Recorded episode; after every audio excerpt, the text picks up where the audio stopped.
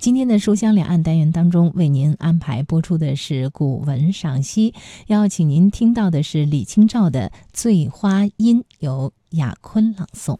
李清照在《金石录后序》里说，每次丈夫从外面买回一部珍贵的书，他俩总是共同校勘、整理成集，题上书签。买到了有名的书法画卷或古代的祭器鼎文，也都要反复展玩赏鉴，下一番品评研究的功夫。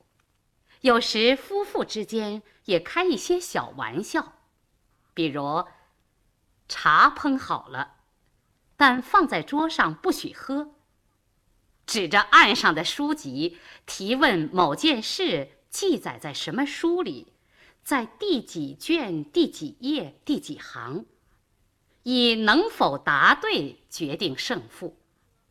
胜者先喝，败者后饮。夫妻俩人常常是得胜者举杯大笑，甚至笑得前仰后合，把茶水倾到了身上，反而喝不成了。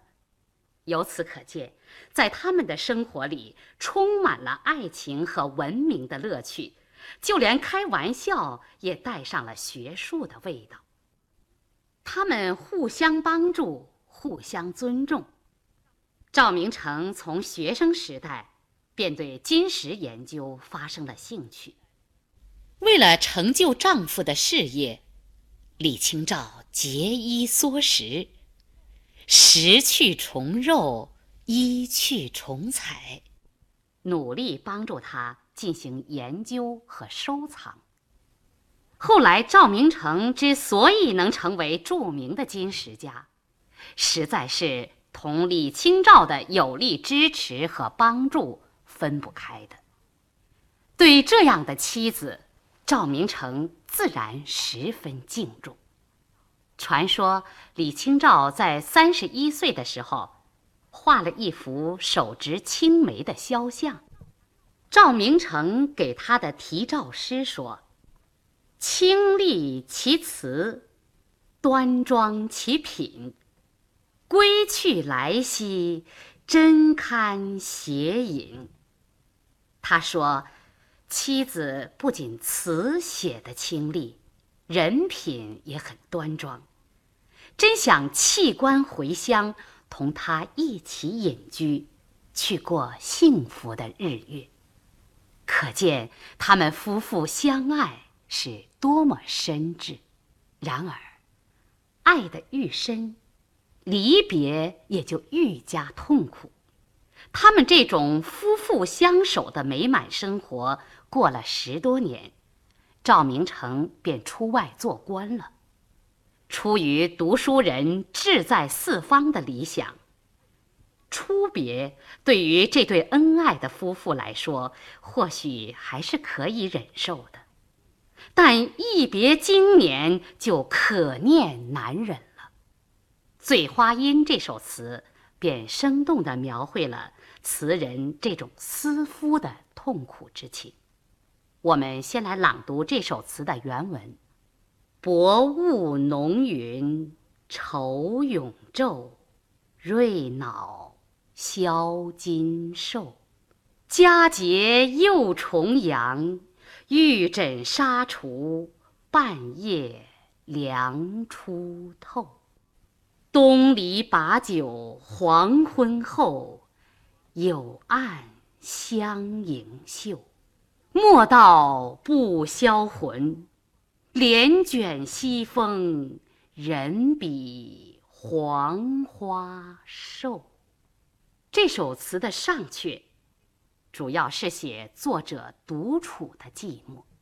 人们都有这样的生活体会：在愉快幸福的日子，往往会感到时间过得很快；而当孤寂愁苦的时候，则会感到时间格外漫长。词的开头，“薄雾浓云愁永昼，瑞脑消金兽”两句，便是写词人这后一种的感受。不过，他并没有直说自己如何孤寂和愁苦，而说薄雾和浓云都在为时间太慢、永昼不夜而发愁。金兽形的香炉也感到日长难熬，而点燃起瑞脑香来消磨这度日如年的时光。发愁的本来是词人，点燃瑞脑香来消磨时光的也是词人。为什么他偏不直说，而要把薄雾、浓云、金兽都拟人化？赋予他们以人的品格，说他们都在为白天的时间过得太慢而发愁呢。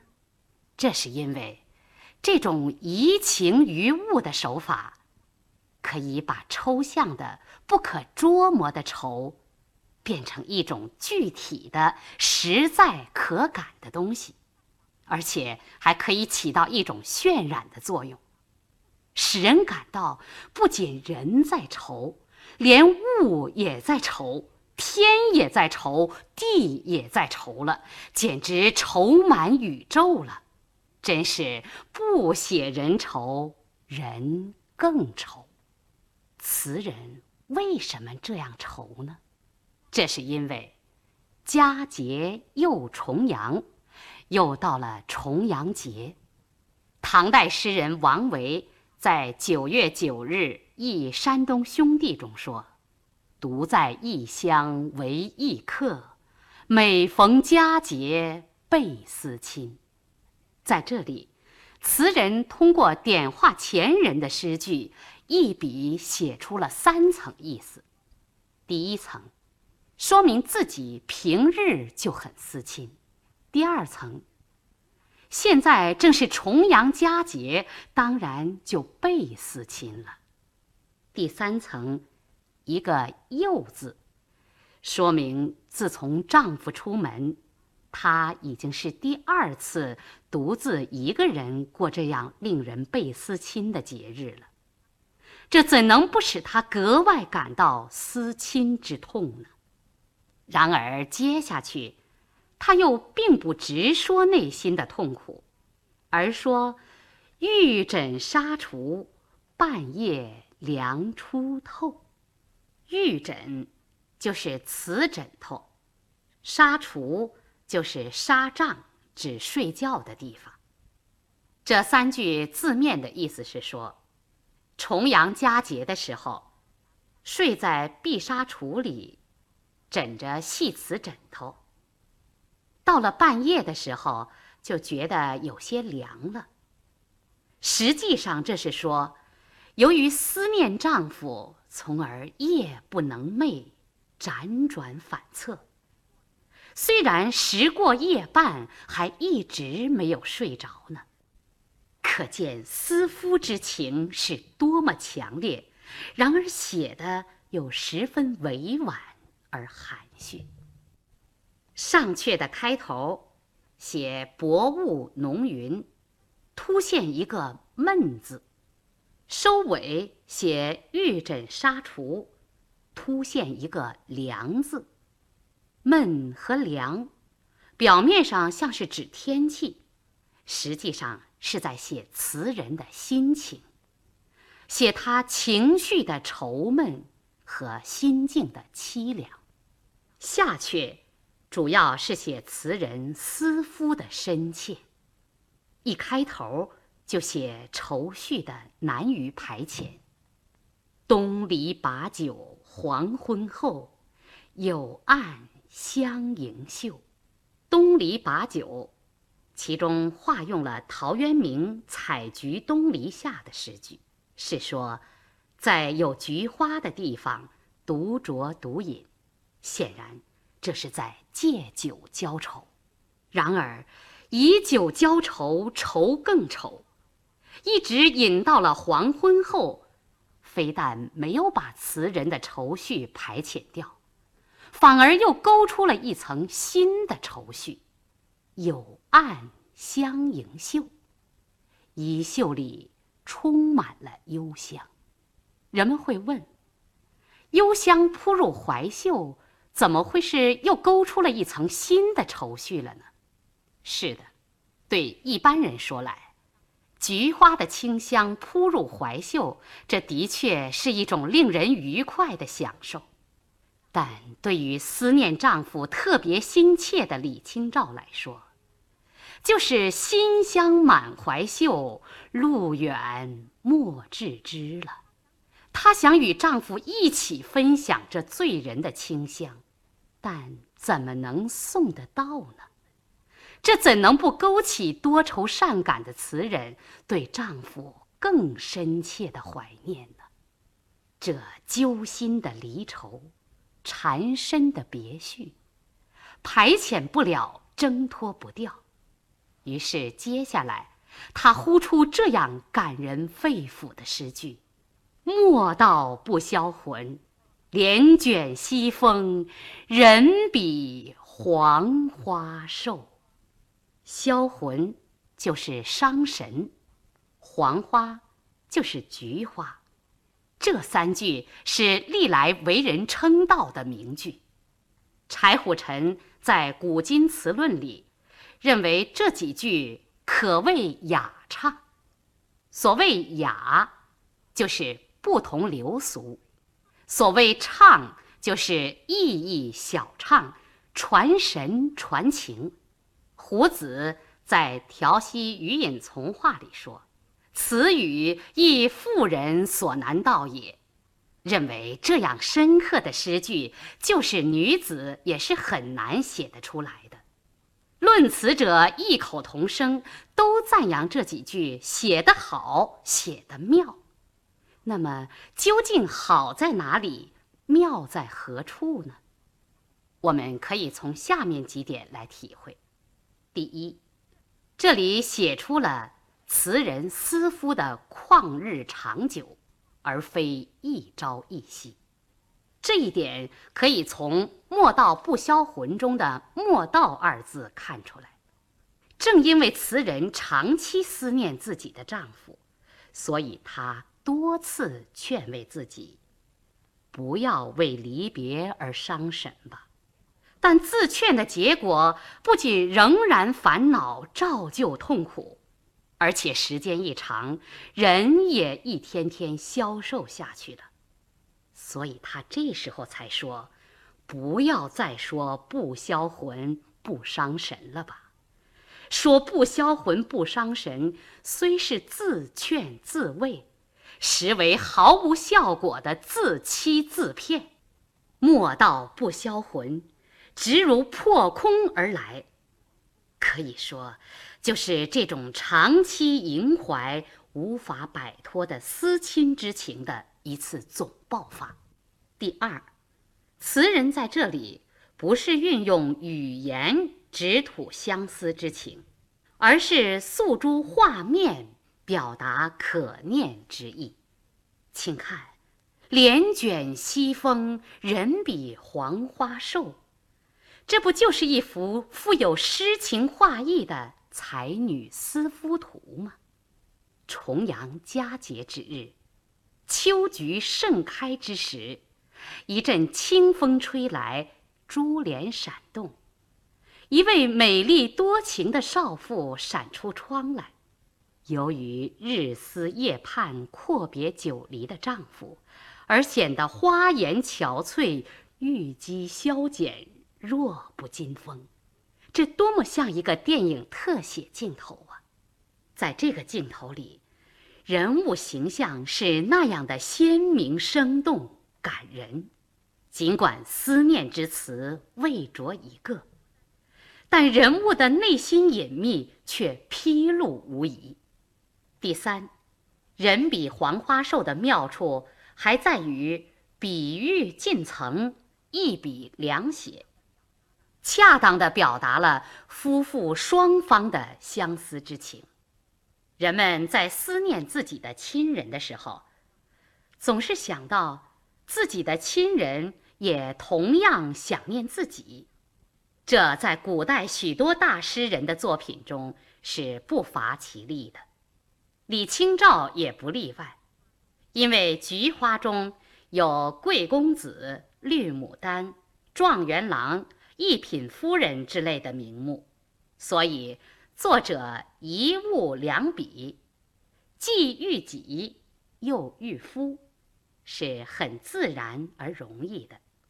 人比黄花瘦，首先是黄花瘦，丈夫因思念自己而消瘦了，这是一个前提。没有这个前提，“人比黄花瘦”这个比喻就不能成立，也没有意义。只不过，李清照觉得自己的思亲之情比丈夫的更为深切、更为强烈而已。所以她坦率地讲：“人比黄花瘦，闺中的妻子比异地的丈夫更瘦。”这就把俩人共同相思的感情委婉而恰当地表现出来了。衣带渐宽终不悔，为伊消得人憔悴。正如词人在他的《一剪梅》词中所说。一种相思，两处闲愁。不同的是，只不过这里比《一剪梅》词中的感情表现得更加委婉、更加深刻、更加动人罢了。根据伊世珍《郎环记》记载，李清照曾把这首思念丈夫的词烧给了赵明诚，赵明诚读了以后感叹不已。自愧不如，但又想试试有无胜过妻子的可能，于是他谢绝一切来客，废寝忘食的整整写了三天三夜，填词五十首，把李清照的这一首掺合其中，请他的朋友陆德夫来品评甲乙。陆德夫是一个很有鉴赏能力的人。他玩味再三，得出结论说：“只有三句写的绝佳，再好也没有了。”赵明诚问他是哪三句，他说：“莫道不销魂，帘卷西风，人比黄花瘦。”这个故事充分说明，李清照的这三句确实是写的出类拔萃。不同凡响，不仅深深感动了自己的丈夫，也使词家望而生叹。平洲可谈说，李清照多才多艺，词有婉丽，往往出人意表。所谓出人意表，就是指他善于捕捉形象，描写心理。能用轻巧新颖的手法写出别人难以写出的意境。以本篇而论，他既善于描绘实景，寄托感情，又善于虚拟幻象表达感情。前者像薄雾浓云的天气，和瑞脑金兽、玉枕纱厨的陈设。这些本来都是无生命的东西，但由于词人赋予了他们以人的感情，因而就产生了感人的力量。后者，像帘卷西风，人比黄花瘦的画面，由于词人对生活有着细致的观察和深刻的体会，又善于运用新颖的想象和巧妙的概括。因而，虚构出来的这种想象中的自画像，就有着强烈的艺术魅力。从全词的格局上讲，作者能将感情写得层层深入，最后以“人比黄花瘦”这最为得力的一笔，把感情推向高潮，并用以结束全篇。使人读了以后，的确如品茗茶，似饮醇酒，一味不尽，余香满口。《醉花阴》这首词就介绍到这里，